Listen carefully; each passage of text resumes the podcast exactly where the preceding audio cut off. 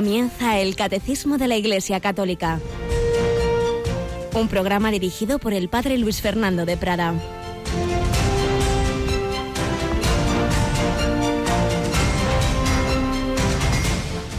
Dichoso tú, Simón, hijo de Jonás, porque eso no te lo ha revelado nadie de carne y hueso, sino mi Padre que está en el cielo. Y ahora te digo yo, tú eres Pedro, y sobre esta piedra edificaré mi iglesia, y el poder del infierno no la derrotará. Alabado sean Jesús, María y José y San Pedro bendito. Hoy celebramos la fiesta, fijaos, no de este santo o del otro, no de San Pedro, no de San Juan Pablo II, no de San Juan XXIII, sino de la cátedra de Pedro. ¿Por qué? Porque el Señor ha instituido, ha edificado su iglesia sobre un misterio. Misterio, hay algo en él que, vemos y hay algo que se nos escapa.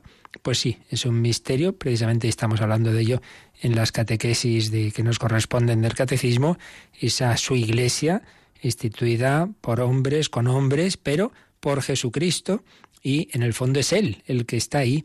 Y esos hombres, cada uno con nuestras limitaciones y virtudes y manera de pensar, sí, Simón, hijo de Jonás, pero tú, Simón, hijo de Jonás, desde ahora eres Pedro, es decir, más allá de Pedro, de, Pío IX, de Juan Pablo II, Benedicto XVI o Francisco, más allá de eso, tú eres Pedro y sobre esta piedra edificaré mi iglesia.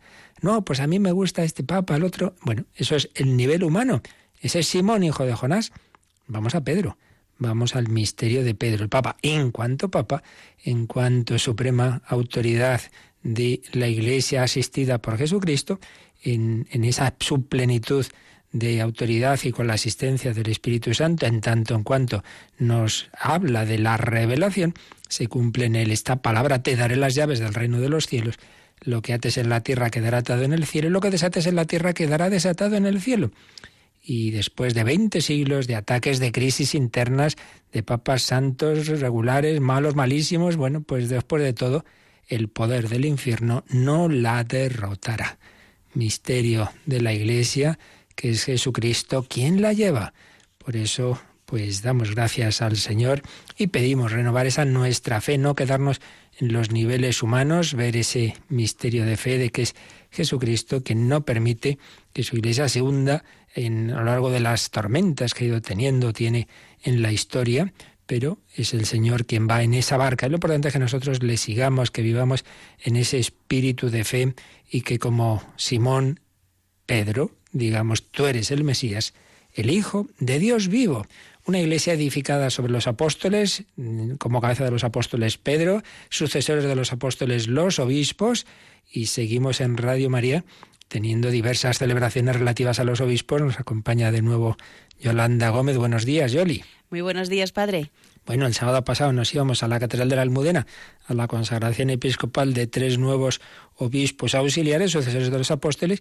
Bueno, ya era unos 20 kilómetros, no, no sé si llega, 12, 12 más bien, más allá. Nos vamos este sábado al Cerro de los Ángeles. ¿Qué te parece? Sí, porque vamos a retransmitir en directo la toma de posesión de Monseñor Ginés García Beltrán como obispo de Getafe y será a partir de las 12 de la mañana, las 11 en Canarias.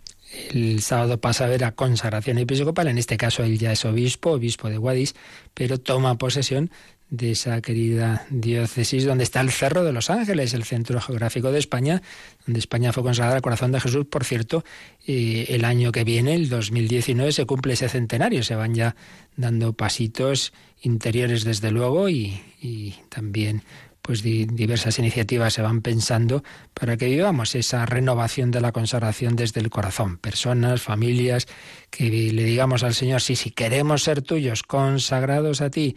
Y ojalá pues la, lo que es España como tal, que hoy día precisamente no vive muy consagrada al corazón de Jesús, pero el Señor nos convierta y vuelva a reinar, reine en ella como le prometió al padre, al beato padre Francisco Bernardo de Hoyos. Pues así lo pedimos al Señor y seguimos viendo este misterio de la Iglesia, pero también recordando a tantos cristianos buenos que son miembros de esa Iglesia que ha formado a Jesucristo. Y por ello, en esta nuestra primera sección testimonial, pues traemos siempre alguna historia de seguidores de Cristo en la Iglesia católica que han querido también responder esa su vocación a la santidad.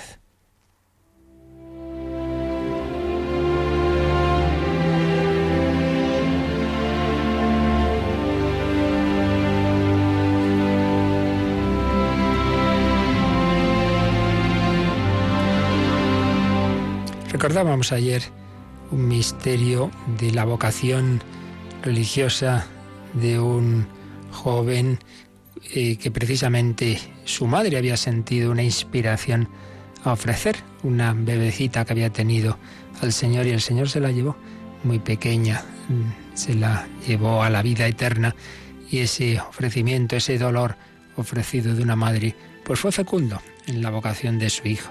Y es que, sin duda, uno de los factores más fecundos en la vida cristiana es el dolor unido a Cristo, no el dolor por el dolor, no somos doloristas. No nos ha redimido el sufrimiento como tal, sino el sufrimiento de Cristo ofrecido por amor al Padre y por al Padre por nosotros los hombres. Nadie tiene amor más grande que el que da la vida por sus amigos. Por ello, el Señor que nos llama a colaborar con Él, nos invita a colaborar mm, haciendo presente en la tierra las distintas dimensiones de la vida que Él llevó. Colaboramos con Cristo cuando oramos, vosotros orad así, decir al Padre, pedir al Padre que envíe, por ejemplo, eh, operarios a su mies. Mm, colaboramos extendiendo su palabra. Id al mundo entero y anunciad el Evangelio. Colaboramos haciendo presente su amor, su caridad. Lo que hagáis a uno de estos, a mí me lo hacéis. Tuve hambre, me disteis de comer. Tuve sed y me disteis de beber. Tú necesitas mis manos, mi trabajo, que a otro descanse. Colaboramos con la caridad, colaboramos con el apostolado, colaboramos con la oración, pero colaboramos también con el sufrimiento. Por eso dirá San Pablo en una misteriosa frase en su carta a los colosenses, completo en mi cuerpo lo que falta a la pasión de Cristo por su cuerpo, que es la iglesia. Que le falta la pasión de Cristo. No, no, la pasión de Cristo en sí misma fue completa, pero le falta vivirla en mí. Entonces, si yo le doy a Cristo mis manos para que trabaje a través de mí, mis labios para que evangelice a través de mí, mi mirada para que tenga esa mirada de amor a través de mí, también debo darle todo mi ser para que también Él pueda vivir su cruz en mí. Evidentemente, eso es el Señor el que decide cuándo y cómo, de una manera o de otra, y en último término, el momento de nuestra muerte, obviamente será la plena identificación también con esa muerte de Cristo, morir para resucitar. Pero así nos lo muestra la historia de los santos, la plenitud de la unión con Dios y de la fecundidad apostólica viene ahí, y es que el Señor nos salvó con toda su vida, es verdad, pero sobre todo es el momento central, como Jesús le dijo a aquellos griegos, es cuando el grano de trigo cae en tierra y muere, si no cae en tierra y muere queda infecundo, pero si muere da mucho fruto. Pues bien, digo todo esto porque el padre José Julio Martínez, que como hemos recordado tantas veces, recogía diversas cartas, testimonios, que comprobaba que no eran historias por ahí, sino verdaderas, pues entre ellas hay muchas de personas que han sabido llevar su cruz, su sufrimiento y que unidos a Cristo se han santificado y han dado mucho fruto. Y entre ellas escribía en una ocasión lo siguiente, hablaba de una religiosa, la Madre María de Dios, que en el mundo antes de serlo, se había llamado María del Carmen Molleda, y decía que esta mujer compendiaba todo el Evangelio en el mandato de Jesús, amad a Dios y amaos unos a otros. Vivía este amor en una ardentísima devoción hacia Jesús sacramentado y en una caridad invencible hacia los prójimos, especialmente hacia los niños pobres. Bueno, pues aquí tenemos las claves de la vida cristiana, el amor a Dios, ese Dios que se ha hecho carne en Cristo y que prolonga su presencia en la Eucaristía, amor, devoción a la Eucaristía y caridad hacia los prójimos, especialmente a los más necesitados. Ella en concreto se sentía llamada particularmente hacia los niños pobres. Pero prueba de amor verdadero, como decíamos antes, es seguir amando cuando aprieta el dolor. Y esta mujer en esa prueba alcanzó la nota de sobresaliente. Nada menos que durante 32 años sus múltiples padecimientos solo la permitían tomar el descanso nocturno, reducido a tres o cuatro horas, en una tarima de madera o sentada en una sillita, Ya le había pronosticado un médico, usted no tendrá un día bueno. Este martirio, acompañado por constante sufrimiento espiritual, se hacía más intenso según se acercaba a la consumación de su vida ofrecida como víctima al amor. La gangrena le atacó el pie derecho causándole dolores espantosos a las que se unió la parálisis intestinal, una angustiosa operación, los ataques al corazón. Pero ella, fortalecida con los sacramentos y viviendo su ideal hasta el fin, recomendó a sus hijas que fueran santas, perseverando siempre en el amor. Y comenzó a decir, nunca creería... Parece que iba a ser el humilde desahogo de algunas almas ofrecidas como víctimas que han dicho, nunca creería que se podía sufrir tanto. Pero esta mujer no se permitió ese desahogo, lo superó enseguida y murió en una sublime palpitación de su ideal diciendo, amor, amor, Dios mío, yo te amo. Tenía 76 años y nos recuerda el mensaje de las personas buenas, de las personas santas que pasan por la vida a nuestro lado. El amor lo supera todo. El amor lo supera todo. Pues sí, queridos oyentes, cuando nos llegue, y entre, entre vosotros sin duda habrá quienes estén ya en una situación difícil, dura, de cruz, no lo olvidemos. El amor, la fe, la esperanza, vivir el dolor, el sufrimiento en unión con Cristo, con esperanza, con paz, nos une a Él, nos santifica, pero también es fecundo para los demás. Jesucristo nos pide que colaboremos a la redención del mundo también ofreciendo lo que humanamente al mundo de hoy le parece inútil, pero que a los ojos de Dios es ese grano de trigo que da fruto abundante. Pedimos a la Virgen María que estuvo al pie de la cruz, que nos ayude a vivir así, con esa fe, el misterio de la cruz.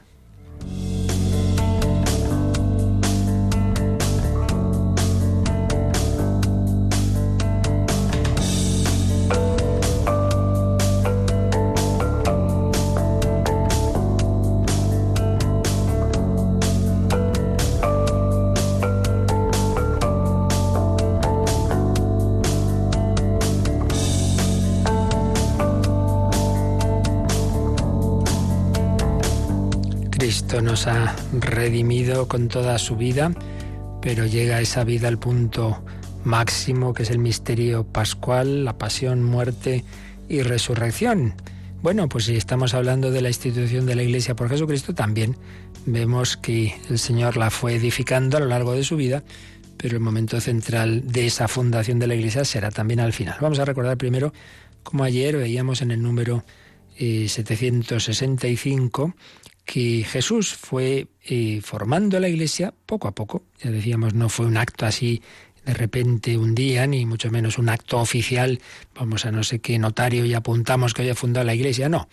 Estuvimos viendo como el primer germen en la vida de Jesús, dejando aparte toda la preparación de la que ya hablamos en días anteriores, ¿no? En la historia, la creación, en la, en la llamada de Abraham, en la formación del pueblo de Dios, en Israel, las doce tribus, en fin, todo aquello que ya vimos, esa preparación y prefiguración, pero llegamos al momento central, que es nuestro Señor Jesucristo, su encarnación, y llegábamos a la vida pública, y ese primer germen de la Iglesia, que es ese grupito de discípulos, ese pequeño rebaño, eh, que Jesús pastorea, ese reino de Dios, reino de los cielos, que, cuyo ante todo es el propio Jesús, en esa, esa humanidad en la que reina Dios, pero también todos aquellos que siguiendo a Jesús van dejando que entre en ellos la palabra de Dios, van dejando que entre en ellos el Espíritu de Cristo, van recibiendo una nueva manera de obrar, una nueva manera de orar, el germen y el comienzo del reino son ese pequeño rebaño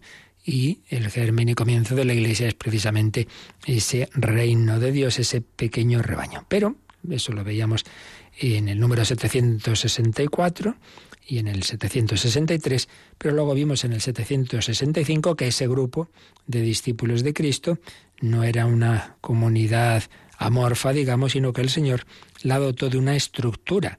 A la cabeza de todos los discípulos pone a doce, continuidad con las doce tribus de Israel, y a su vez a la cabeza de los doce pone a Pedro, tú eres Pedro, sobre esta piedra edificaré mi iglesia, Veíamos como siempre que aparecen las listas de los apóstoles en los evangelios, siempre el primero es Pedro. Y no porque humanamente fuera el que tenía más cualidades, y de hecho es el que peor se porta en la pasión, dejando aparte a Judas, claro, que pues es el que niega y reniega del Señor. Pero es ese misterio, más allá de Simón, hijo de Juan, es Pedro. Tú eres Pedro. Sobre esta piedra edificaré mi iglesia. Con Pedro a la cabeza, los apóstoles son los cimientos de la Nueva Jerusalén. Terminábamos ayer recordando algunas citas del Nuevo Testamento que nos trae el catecismo y entre ellas esa visión de esa ciudad santa, la Nueva Jerusalén, con doce puertas y cada puerta tiene el nombre de un apóstol del Cordero, dice el Apocalipsis, de Cristo Jesús, Cordero de Dios, que quita el pecado del mundo por su inmolación. Los doce participan en la misión de Cristo, en su poder. Recordemos aquella cita tan importante de la llamada y constitución de los apóstoles. Jesús llamó a los que quiso para que estuvieran con él, para enviarlos a predicar y con poder para expulsar demonios. Tres dimensiones. Primero, dimensión contemplativa, lo primero que nos llama el Señor en toda vocación, y por supuesto también a los apóstoles, a los obispos, a los sacerdotes y religiosos, lo primero es a estar con Él, a que fueran sus compañeros, sus consortes, correr la suerte de Cristo. Los esposos son consortes, yo corro tu suerte, en la salud y en la enfermedad, en la riqueza y la pobreza si tú eres pobre, yo lo seré. Si tú estás enfermo, yo estaré contigo. Con sortes. Pues bien, eso que debe darse en el matrimonio se da en el matrimonio con Cristo. Corremos la suerte de Cristo. Si eh, han escuchado mi palabra, escucharán la vuestra. Si me han perseguido a mí, os perseguirán a vosotros. Sí, corro tu suerte, Señor. Los doce participan en la misión de Cristo, en su poder, con poder para expulsar demonios, los poderes sacramentales el sacerdote pobre y pecador, pues coge el pan y dice, tomad y comed, esto es mi cuerpo, y se produce el milagro. Yo te absuelvo de tus pecados y el otro es perdonado por Cristo. Recibimos ese poder de Cristo, poder para expulsar demonios. Yo te bautizo y esa persona que estaba en el influjo del príncipe de este mundo ahora está consagrado al Padre, al Hijo y al Espíritu Santo.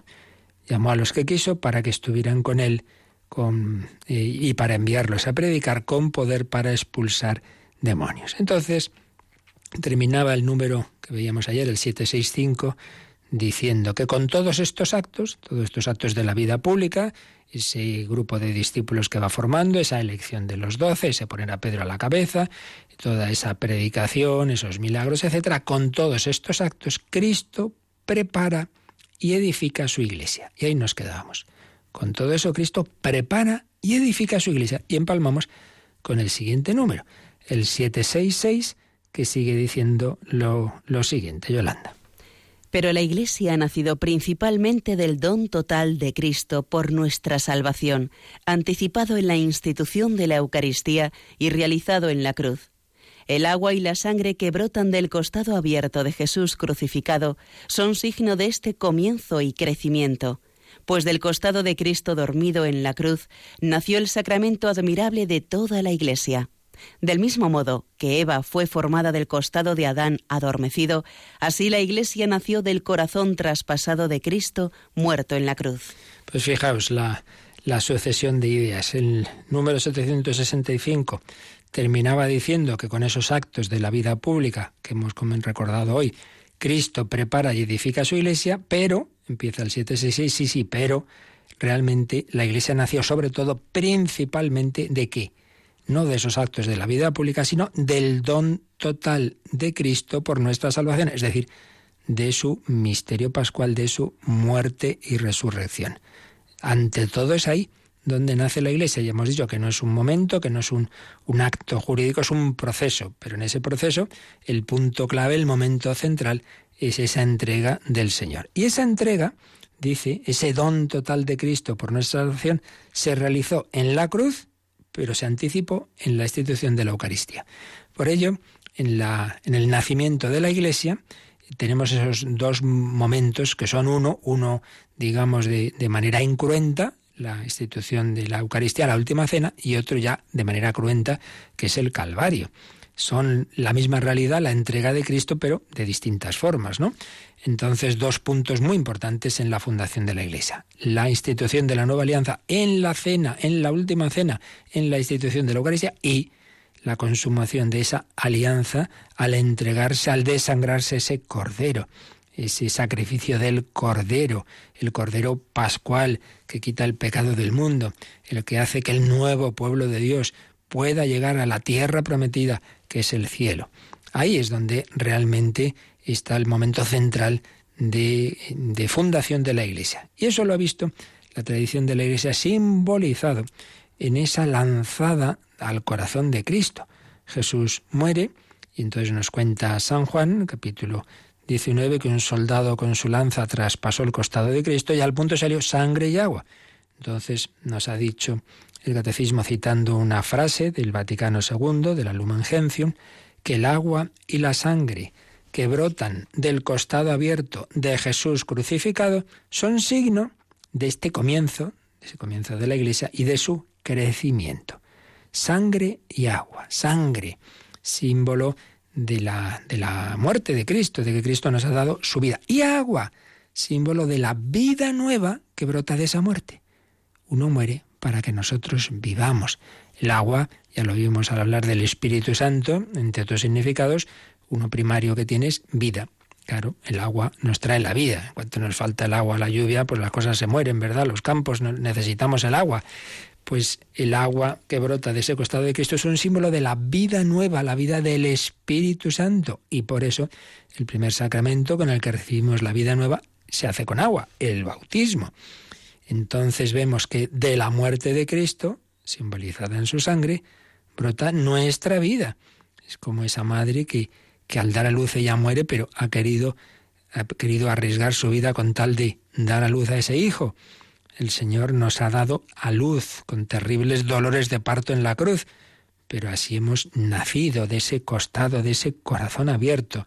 El agua y la sangre que brotan del costado abierto de Jesús crucificado son signo de este comienzo y crecimiento. Y sigue con otra cita del Vaticano II, en este caso del documento de la Constitución sobre la liturgia, Sacrosantum Concilium 5, decía, pues del costado de Cristo, dormido en la cruz, nació el sacramento admirable de toda la iglesia. ¿De dónde nace la iglesia? Ahí, de ese costado, de ese corazón. Ahí nace la iglesia. Ya podéis imaginar que esta frase, que está tomada de la tradición de los santos padres, de los primeros grandes sabios y santos autores de los primeros siglos de la Iglesia, tiene un trasfondo, el trasfondo de aquella imagen simbólica del Génesis, uno de los dos relatos de la creación, recordáis, que en él se dice que, que Adán, el Señor le envió un sueño, y de Adán dormido sacó de su costilla, formó a la mujer. Una manera, ya sabemos que es simbólica, no es que fuera así, pero que quería significar esa imagen. Quería significar que hombre, varón y mujer son de la misma naturaleza, de la misma dignidad. Quería significar también que están llamados a unirse, porque ese, ese sacar la mujer del cuerpo del varón es como decir, tiende a volver a ese cuerpo, están unidos, serán los dos una sola carne, el matrimonio hay una atracción porque realmente han estado unidos y entonces vuelven a, querer estar unidos, pero en la unión personal del matrimonio. Bien, pues esa imagen que aparece en el Génesis, ese Adán dormido del que Dios forma a Eva, ¿qué aplicación tiene ahora? Pues el nuevo Adán, que es Jesucristo, dormido, es decir, muerto, pero esperando la resurrección, con el sueño de la muerte, de ese nuevo Adán dormido, de ese costado también brota la nueva Eva. ¿Quién es la nueva Eva? La Iglesia. Por cierto, simbolizada de una manera distinta y personal en la mujer que está al pie de la cruz, que es María, la nueva Eva. Por eso, un tema patrístico muy, muy bello es que si, del, si de Adán y Eva, primer hombre y primera mujer, vino la caída de la humanidad, del nuevo Adán y la nueva Eva viene la redención. Así como fue una colaboración para mal el pecado original, Jesucristo, el Hijo de Dios, ha querido una colaboración para bien de una mujer que es su madre, que es la nueva Eva. Es un tema muy bello que nos indica cómo, sin necesidad, porque Jesucristo podía haberlo hecho todo solo, pero ha querido que en la redención esté colaborando su madre. En primer lugar, porque ya dio ese sí libre para lo más importante, que era el que pudiera entrar en el mundo haciéndose hombre, de una manera, eh, con eh, eso, formándose en el seno de una mujer. No fue así, ala, decreto ley. No, el ángel no se retira hasta que María da su sí. He aquí la esclava del Señor. María es la nueva Eva que desata con su obediencia el nudo, el nudo que había hecho Eva con su desobediencia. Nueva Eva, nuevo Adán. Nueva Eva que mantiene su sí, es un sí sostenido hasta el final. No solo da el sí en la anunciación, no solo eh, se mantiene con Jesús en la infancia, en Nazaret o en las bodas de Cana, sino también cuando las cosas se ponen feas, también en el Via Crucis, también al pie de la cruz. Ahí está María, la nueva Eva, mujer, ahí tienes a tu hijo, hijo, ahí tienes a tu madre, mujer, la mujer, la nueva Eva. Esa mujer representa a la iglesia que nace de Cristo. María es tipo de la iglesia, la perfección de la iglesia es la inmaculada, la llena de gracia. y la iglesia es santa en sí misma. Otra cosa es que solo en ella esa gracia de Dios ha realizado en su obra hasta el final en plenitud. Los demás, pues con resistencias, con sombras de pecado, mayor o menor. Bueno, pero estamos en ese camino de purificación. Cristo se ha entregado por su iglesia, dice San Pablo, para presentársela ante sí santa inmaculada.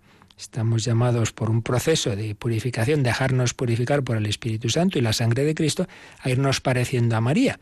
Ella ya desde el primer momento está llena de gracias, la Inmaculada Concepción. Pero bueno, a lo que vamos, que eh, la Iglesia nace del costado de Cristo, dormido en la cruz, como Eva, en, esa escena simbólica del Génesis, nacía del costado de Adán. Es lo que a continuación explicita el propio catecismo. Del mismo modo que Eva fue formada del costado de Adán adormecido, así la Iglesia nació del corazón traspasado de Cristo muerto en la cruz. Y esto pues nos lo cita en San Ambrosio, pero está presente en muchos santos esta imagen. Esa imagen de ver que de Cristo eh, crucificado, de Cristo muerto en la cruz, de Cristo traspasado por la lanza del soldado, nació la Iglesia. Pero eso que ocurre en la cruz, nos ha dicho el catecismo, está anticipado en la última cena, porque ahí ya Jesús dice, tomad y comed, entonces este es mi cuerpo entregado por vosotros. Tomad y bebed sangre derramada por vosotros y por muchos. Derramada. La sangre de Cristo. El sacrificio de Cristo, el amor sacrificial, el amor que da la vida, es el que está presente en Jesús también en la última cena, aunque en ese momento aún no esté sufriendo su cuerpo. Pero es el mismo amor. Por eso también cuando celebramos la misa decimos santo sacrificio. No porque estemos matando otra vez a Jesús, Jesús murió una vez por todas, pero porque hacemos presente ese sacrificio y hacemos presente en concreto el amor con que Jesús subía a la cruz. Ahora no sufre eh, físicamente, pero el amor es el mismo. Ese amor que le llevó a la última cena, ese amor con el que el Señor se ofrece cada vez que celebramos la Santa Misa. Por eso, el número 766, entre los marginales que nos sugiere repasar o anticipar, vamos a coger el 610, el 610, porque en él nos va a hablar de esa, de esa última cena, así que Yolanda también lo leemos nosotros. Jesús expresó de forma suprema la ofrenda libre de sí mismo en la cena tomada con los doce apóstoles, en la noche en que fue entregado. En la víspera de su pasión, estando todavía libre, Jesús hizo de esta última cena con sus apóstoles el memorial de su ofrenda voluntaria al Padre por la salvación de los hombres. Este es mi cuerpo que va a ser entregado por vosotros. Esta es mi sangre de la alianza que va a ser derramada por muchos para remisión de los pecados. Así pues, ahí en esa cena anticipó la ofrenda libre de su vida y instituye esa nueva alianza. Hemos estado viendo que el pueblo de Dios, el pueblo de Israel, el Señor lo va formando y tiene una alianza muy importante en el Sinaí. En el Sinaí hay un, compromiso, un pacto. Bueno, pues así como los esposos eh, celebran su alianza y se comprometen. ¿Quieres ser mi esposa? Sí, quiero tal. Bueno, pues también. Y Dios dice, yo voy a ser vuestro Dios, yo os voy a guiar Y vosotros a su vez tenéis que hacerme caso. Sí, sí, obedeceremos. Entonces os doy esta, estas palabras, el decálogo, las diez palabras. Sí, sí, haremos lo que dice el Señor. Entonces se sella la alianza. Entonces se coge, se edifica un altar, el altar representa a Dios, tiene doce piedras, representan a las tribus de Israel, se sacrifica un animal y con la sangre de ese animal parte se echa sobre el altar y parte se asperge sobre el pueblo. Entonces, ¿qué significa eso? Que la misma vida sobre el altar, sobre Dios y sobre el pueblo, se participa de la vida de Dios y todo eso se sella con ese sacrificio. Bueno, pues todo era un anticipo de que el verdadero sacrificio iba a ser el Cordero inmolado, el Hijo de Dios hecho hombre, sacrificado por nosotros, que realmente iba a dar derramar su sangre y que nos iba a dar su vida divina. Y es así, por la gracia de Dios, se nos comunica en el bautismo y los demás sacramentos, participamos de la vida divina. Eso que estaba simbolizado en que con la sangre, esa misma sangre, eh, se, echaba sobre el altar y sobre el pueblo, bueno, pues la sangre de Dios entra en mi alma. Alma de Cristo, santifícame, cuerpo de Cristo, sálvame, sangre de Cristo, embriágame. Preciosa oración que me aconsejable rezar en la comunión eucarística, en la acción de gracias. Démonos cuenta de que recibimos la vida de Dios en esa Eucaristía de una manera muy particular, aunque habíamos comenzado a recibirla en el bautismo, en la confirmación el Señor también sana nuestras heridas en el sacramento de la penitencia, reconciliación o confesión.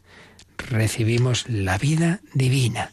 Nacemos del corazón de Cristo. La Iglesia ha nacido como nueva Eva del costado de Cristo, abierto en la cruz. Bueno, yo creo que es el momento para dar muchas gracias a Dios, una canción que a muchos gusta y que más de muchas ocasiones la hemos escuchado y ahora viene muy bien pues a dar gracias de que hemos nacido de ese corazón, la Iglesia, cada uno de nosotros como miembros de la Iglesia, estamos en el corazón de Cristo, abierto por cada uno de nosotros en la cruz. Demos gracias al Señor.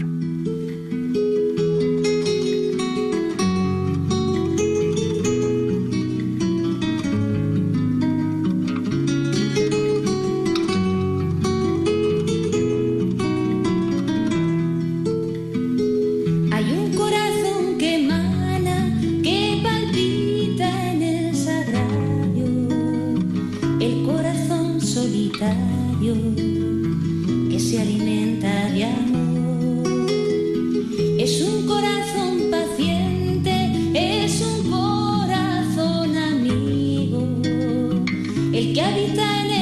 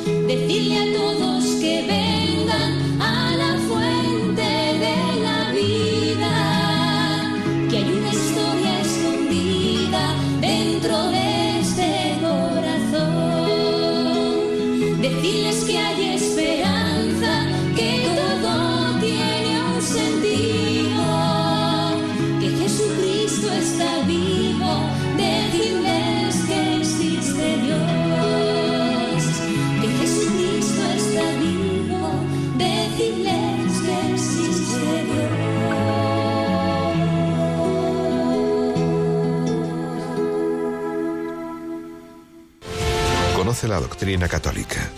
Escucha el catecismo de martes a jueves de 8 a 9 de la mañana. Y los sábados, a la misma hora, profundizamos en los temas tratados en el programa En torno al catecismo.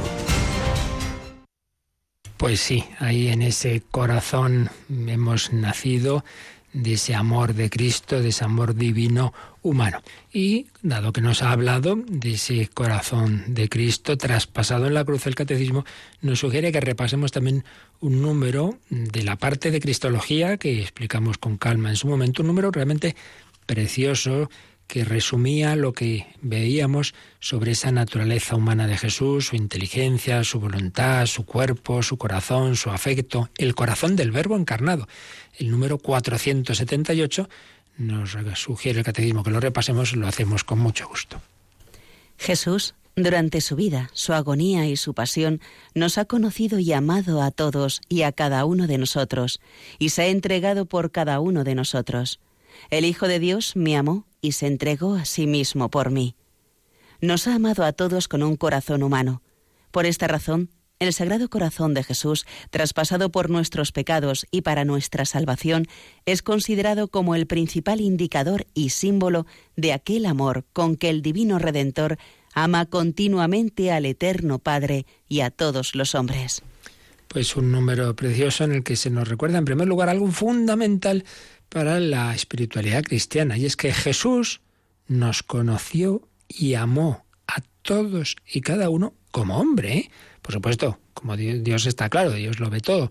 No, no, como hombre, su alma humana tuvo esa, esa, bueno, ya en su momento vimos ahí que había distintas explicaciones, la más tradicional es por la visión que tiene su alma humana del Padre, lo que llamamos la visión beatífica en el Padre, en, en la, en la esencia divina, en la esencia divina, para ser más precisos, nos ve a cada uno de aquellos por los que va a dar la vida. Entonces Jesús durante su vida, su agonía, en Gesemaní, en la cruz, su pasión, nos conoció y amó a todos y a cada uno de nosotros y se entregó por cada uno. Jesús no ha muerto así por la humanidad en general, no, no, por ti, por ti y por ti. Por eso San Pablo, que no había conocido a Jesús en su vida humana, en su vida terrena, sin embargo, pudo describir en Gálatas 2.20 esta cita que aquí eh, recuerda el catecismo. El Hijo de Dios me amó y se entregó a sí mismo por mí, por mí. Nos ha amado a todos, con un corazón humano. Tiene una naturaleza divina, ama al modo divino infinito y tiene una naturaleza humana. Nos ama con corazón humano. Y por eso la Iglesia ha visto a lo largo de los siglos como simbolizado en ese corazón de Jesús ese amor de Dios. Es un símbolo universal, ¿verdad? Dado que en el corazón repercuten las emociones, ahí me, se me late más el corazón cuando veo a esta persona que quiero tanto. Bueno, pues también Dios ha asumido el corazón humano como símbolo de su amor. Pero es que además ese corazón ha sido traspasado por nuestros pecados. Y por ello, con razón, pues se ha ido viendo en él un símbolo precioso de todo ese amor redentor de Jesucristo. Por eso decir corazón de Jesús no es decir una víscera de Cristo, no, es muchísimo más. Es ese, ese signo de ese amor mm, que se ha hecho carne en Cristo. Si el verbo se hizo carne, el amor de Dios se hizo corazón, corazón de carne. Pues bien, de ese corazón, de ese costado abierto, de ese amor, de esa entrega, de ese sacrificio, anticipado sacramentalmente en la Eucaristía, en la última cena, y realizado cruentamente en la cruz, de ahí ha nacido la Iglesia. Por tanto, todo este apartado que termina aquí, que se titulaba La Iglesia instituida por Cristo Jesús, nos ha ido recordando estos pasos. Esa Iglesia que había sido prefigurada desde el origen del mundo, que había sido preparada en el Antiguo Testamento, ha sido instituida o fundada por Jesucristo en un proceso en el que está esa vida pública, ese anuncio del reino de Dios, ese pequeño rebaño de sus discípulos, esa constitución de los doce apóstoles, ese poner a Pedro a su cabeza, pero sobre todo la Iglesia nace de, ese, de esa entrega, de ese don total de Jesucristo por nuestra salvación, nace como esa nueva Eva del costado de Cristo que dará el siguiente paso, que será 50 días después, eso que ha ocurrido, pero de una manera, digamos, oculta, que apenas ha enterado nadie, eso se va a manifestar el día de Pentecostés. Por tanto, el siguiente apartadito que veremos es la iglesia manifestada por el Espíritu Santo. Pero vamos a resumir lo que hemos ido viendo de estos pasos de la constitución de la Iglesia, resumiendo a su vez lo que escribía un gran tratadista de eclesiología, un jesuita ya fallecido, el padre Justo Collantes, en un librito en el que resumía toda esta realidad y yo a su vez, como digo, resumo el resumen que espero que nos sirva. El origen de la iglesia, una palabra iglesia que ya vimos que viene del verbo griego ek kaleo, que significa convocar. La iglesia se define por una vocación, un llamamiento que la convoca, no nace de abajo arriba, sino de arriba abajo, nace por una llamada de Dios que la convoca. Es Dios quien la ha convocado, quien la ha formado, con una larga preparación que arranca en ese misterio salvífico de Dios. Eh, por tanto, el origen de la Iglesia es buscarlo en la trascendencia, en el misterio de Dios que busca al hombre para salvarlo, para hacerlo hijo suyo, para conformarlo con la imagen de su Hijo y Salvador nuestro. Entonces, en, en ese designio divino, Jesús fundó la Iglesia en, a lo largo de un proceso, de una realidad que hemos ido viendo, que no solamente eh, es la fase esa pública que decimos que vamos a ver ya enseguida de Pentecostés, sino que hay que ir viendo cómo Jesús, antes de su Pascua, pues ya tenía esa intención de fundar la Iglesia y cómo fue dando pasos en ese sentido. Entonces, en esa vida histórica de Jesús, Hemos ido viendo una serie de actos mediante los cuales se fue delineando la imagen de la Iglesia. Eh, es verdad que la palabra iglesia aparece pocas veces en los evangelios, aparece precisamente en el texto de Mateo 16, 18, tú eres Pedro, sobre esta piedra edificaré mi iglesia, también en el propio Mateo en el capítulo 18, versículo 17, en algún sitio más, pero la, la palabra como tal, poco, poco más bien aparece el reino de Dios. Jesús predicó el reino de Dios. Sí, hombre, pero es que no hay que quedarse en las palabras, ahí no hay que ser en eso superficial, no es cuestión de vocabulario, sino de realidades. Y la realidad es que realmente todo el Evangelio está lleno de la Iglesia, porque ya hemos ido viendo que cuando hablamos del reino de Dios, del rebaño, de los discípulos, bueno, pues es que eso es la Iglesia, es el germen de la Iglesia, por lo menos, es esos primeros pasos. Ante todo esa predicación del reino de Dios, ya sabemos, ya lo hemos dicho, el reino de Dios ante todo es, está presente en el propio Jesucristo. Hoy se cumple esta escritura que acabáis de oír. El tiempo se ha cumplido. Si yo expulso los demonios con el dedo de Dios, es que el reino de Dios ha llegado a vosotros. Sí, el reino de Dios se identifica con el mismo Jesús. Pero ocurre una cosa, y es que si en los primeros pasos de la vida pública Jesús habla de ese, de ese reino, a partir de la confesión de Pedro, ¿quién decís vosotros que es el Hijo del Hombre? Tú eres el Mesías, el Hijo de Dios vivo. Ahí el Señor ya va a insistir más en que mm, sigamos sus pasos, en que aceptemos ese reino, nos identifiquemos con Él, cojamos su cruz, vayamos tras de Él. Y Jesús va a hablar ya no tanto de Él, sino de, y del reino en sí, sino de nuestro seguimiento de Él, de que vayamos tras sus pasos. Y va a decir también esa palabra, tú eres piedra, roca, sobre esta roca edificaré mi iglesia. Dicho de otra manera, el Señor va hablando de esa comunidad mesiánica, de ese futuro, el futuro eh, en el que el Señor pues quiere que, que, digamos, le dejemos reinar, porque el reino de Dios se construyó cuando el hombre se somete libre y voluntariamente a la voluntad soberana de Dios. Entonces Dios reina, no por un automatismo en las leyes de la naturaleza, sino por la entrega gozosa del corazón, del corazón. Por tanto, lo importante es esa libre y personal entrega de nuestra vida. Y eso es lo que el Señor va formando, un resto fiel, un pueblo de Dios, realización del reino en el mundo presente, en continuidad con el pueblo de Israel. Jesús concibe ese reino de Dios estaba presente en él mismo, pero él mismo unió su acción personal a la comunidad de sus discípulos, a quienes dio el encargo de hacer lo que él hacía, predicar el reino de Dios también con poder de expulsar los demonios. Ahí está ese germen de la Iglesia. Ahí está ese grupo de discípulos, ahí está esa elección de los doce. Fijaos que concretamente eh, de los discípulos de Jesús se habla en los Evangelios 172 veces y muchas veces también del grupo de los doce. Otro tema importante, donde vemos la, la prefiguración de la Iglesia, es el nuevo templo.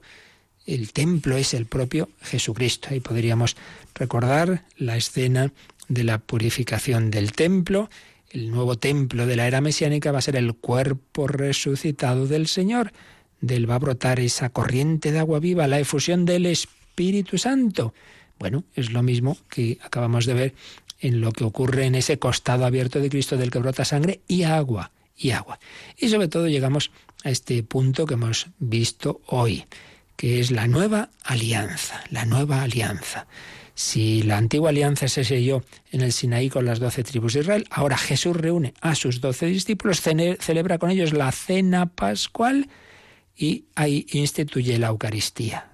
Esto es mi cuerpo que se entrega por vosotros, esta es mi sangre de la alianza derramada por todos para el perdón de los pecados. Se ve que ahí nace un nuevo pueblo de Dios, fundado en una nueva alianza. Esto ya lo habían anticipado los profetas. Por ejemplo, Jeremías, vienen días en que yo haré una nueva alianza con la casa de Israel. Una alianza sellada con la sangre de Cristo. La cena, la última cena, la Eucaristía, reúne en sí esos elementos fundamentales que estaban en el origen del pueblo de Dios, la Pascua y la alianza. La liberación de la esclavitud en Israel era la esclavitud de Egipto, nosotros es la esclavitud del mundo pecador, del faraón que es el demonio, y, somos liberados mediante la sangre de Cristo y se forma un nuevo pueblo con una alianza sellada en la sangre de Cristo. Por eso concluye el padre Collantes. A la pregunta de si Jesús fundó la Iglesia respondemos con un sí rotundo. Si queremos distinguir entre Jesús durante su vida terrena y Jesús resucitado, hemos de decir que la acción de Jesús histórico envía a la acción de Jesús resucitado y viceversa. La acción de Jesús resucitado explica el significado de lo que hacía el Jesús histórico. Los hechos históricos nos muestran que Jesús delineó una comunidad de fe unida a su persona, comunidad de los redimidos por la sangre de la cruz.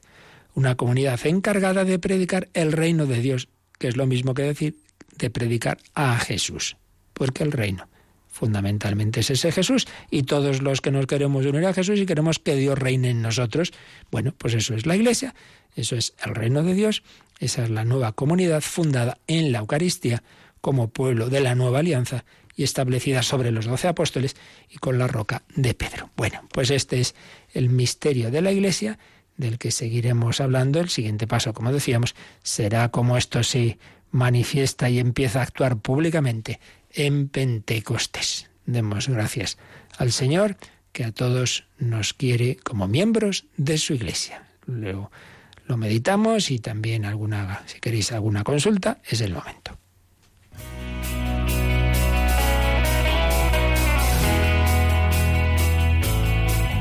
Participa en el programa con tus preguntas y dudas. Llama al 91 005 9419 91 005 9419. También puedes escribir un mail a catecismo arroba radiomaria.es. Catecismo arroba radiomaria.es.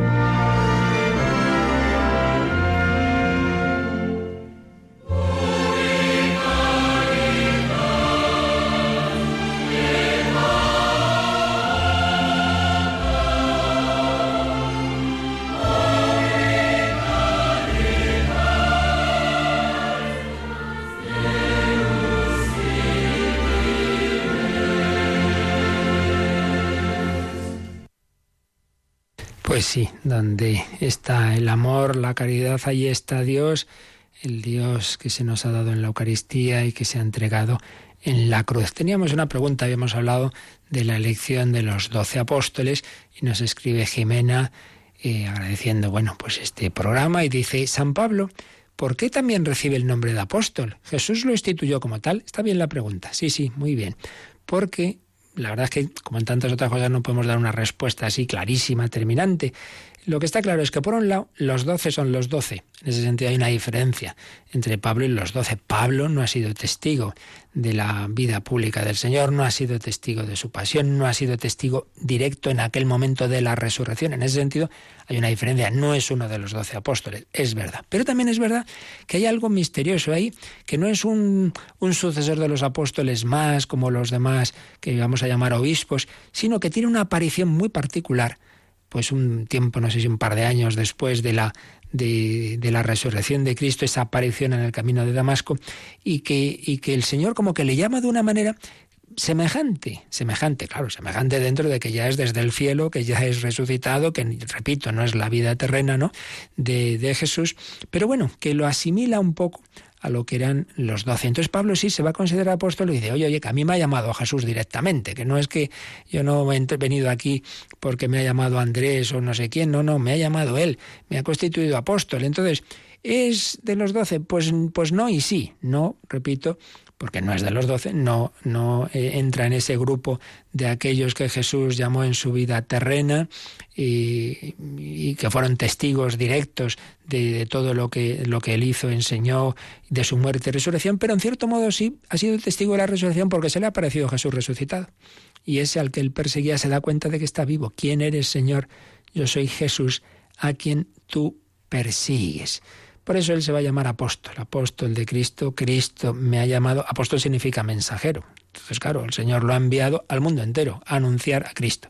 En ese sentido es apóstol, pero es verdad que no es de los doce pero ha querido empalmar con ellos. Por eso nos cuenta que, que, claro, él no se pone ahí como un iluminado al margen de la iglesia, sino que va a conocer a los apóstoles, que está con Pedro, en fin, que él es consciente de que entra en una tradición, que entra en una iglesia que no ha empezado con él. Eso hay que tener siempre cuidado, porque a veces hay gente así iluminada que le parece que, vamos, que, que la iglesia empieza con ellos. Sea, así ha pasado, tantos grupos y sectas que de repente, en el siglo XIX, en el XX, se creen descubrir el Evangelio. Oiga, y los 20 siglos de antes, hasta que ha llegado usted, nadie se ha enterado de lo que quiso decir el Señor. No, Pablo no es así. Pues muy bien. Pablo, apóstol de Cristo, hoy cátedra de San Pedro, Pedro y Pablo.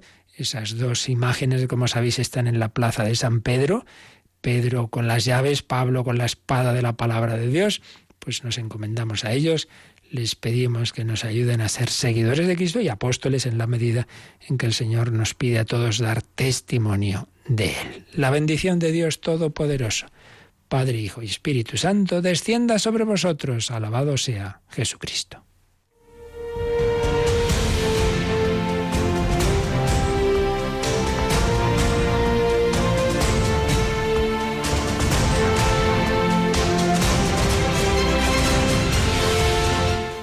Escuchado en Radio María el Catecismo de la Iglesia Católica. Un programa dirigido por el Padre Luis Fernando de Prada.